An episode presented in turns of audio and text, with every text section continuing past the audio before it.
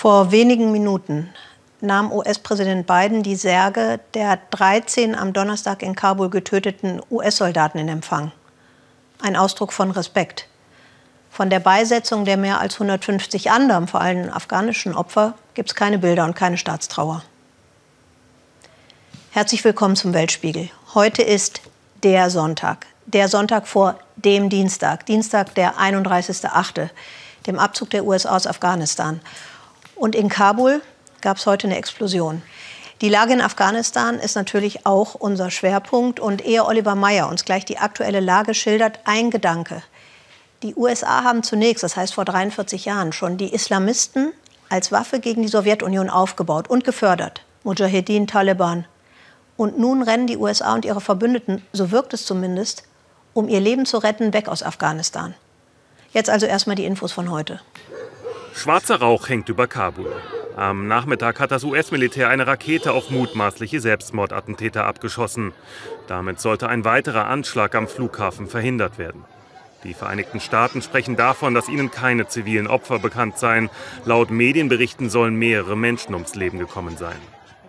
Trotz der enorm hohen Gefahrenlage und den Warnungen vor weiteren Anschlägen versuchen die Menschen auch heute wieder einen Weg in den Flughafen hineinzufinden irgendwie auf eine der letzten Evakuierungsmaschinen zu gelangen.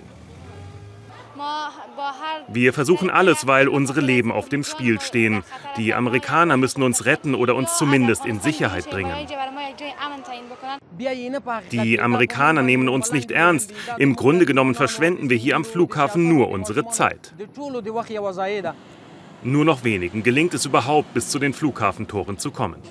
Die Taliban haben das Gelände weiträumig gesperrt, zahlreiche Security-Checkpoints errichtet. Eine Familie berichtet davon, dass sie seit mehreren Tagen verzweifelt probiert, an den Kontrollstellen vorbeizukommen. Die Taliban stehen vor dem Flughafen und weisen alle ab. Auch meinen Mann, der jahrelang für die Amerikaner gearbeitet hat. Wir zeigen ihnen unsere gültigen Dokumente, versuchen das Land zu verlassen, aber sie erlauben es nicht. So geht es in Kabul Tausenden. Viele warten vor einem Luxushotel im Stadtzentrum darauf, dass ihnen doch noch geholfen wird. Einige versuchen mit den offiziellen Ausreisedokumenten auf sich aufmerksam zu machen. Hier sagt man uns, geht zum Flughafen. Am Flughafen heißt es, geht zum Hotel. Ich weiß nicht mehr, was ich tun soll. Bald läuft mein Reisepass aus. Wir brauchen dringend Hilfe.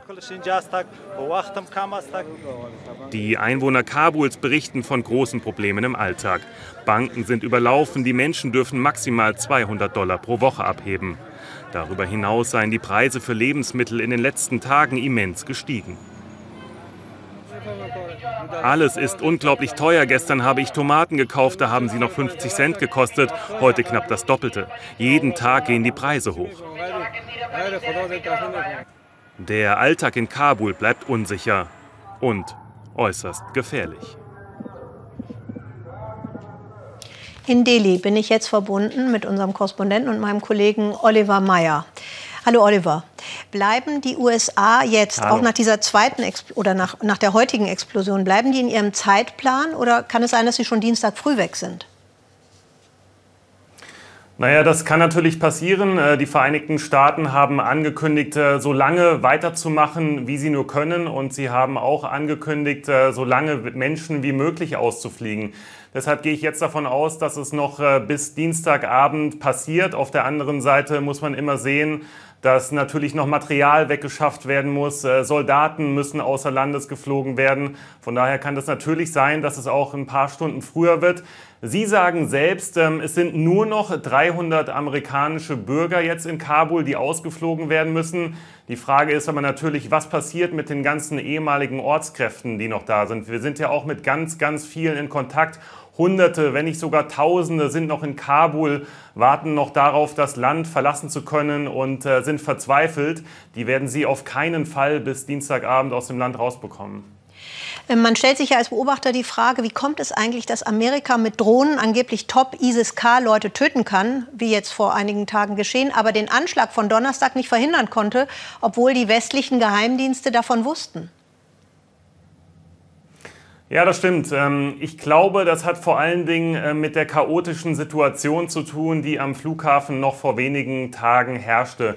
Wir haben ja alle noch die Bilder im Kopf, wie tausende Menschen wirklich an den Toren rütteln, wie sie versuchen, verzweifelt hereinzukommen, noch auf eine der Evakuierungsmaschinen äh, zu gelangen. Und äh, die Lage ist ja seit Donnerstag eine ganz, ganz andere. Die Taliban haben den Flughafen wirklich weiträumig abgesperrt, haben zahlreiche Security-Checkpoints errichtet und erlauben es wirklich nur noch ganz, ganz wenigen Menschen wirklich nah an den Flughafen heranzukommen. Und das macht es natürlich auch ein bisschen einfacher, diese Terroranschläge zu verhindern. Und dazu muss man sagen, so komisch es klingt, die USA arbeiten ja momentan mit den Taliban zusammen. Das heißt, es könnte auch sein, dass sie für heute einen Tipp von den Taliban äh, bekommen haben und so ähm, diese Raketen auf diese beiden mutmaßlichen Selbstmordattentäter feuern konnten.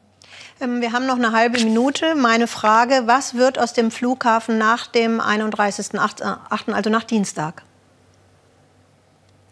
Ja, das ist eine gute Frage. Ähm, die Taliban sind schon auf dem Flughafen. Sie kontrollieren schon den kommerziellen Bereich. Jetzt äh, wird bald auch der militärische Bereich an die Taliban ähm, übergeben. Sie verhandeln gerade mit, den, mit der Türkei, ob äh, sie nicht den operativen Betrieb des Flughafens weiterführen können. Das wäre natürlich sehr, sehr wichtig für die internationale Gemeinschaft als auch für die Taliban, denn die ganzen Ortskräfte wollen ja raus und Güter sollen reingebracht werden nach Afghanistan. Von daher wäre es wichtig, dass es da weitergeht am Flughafen.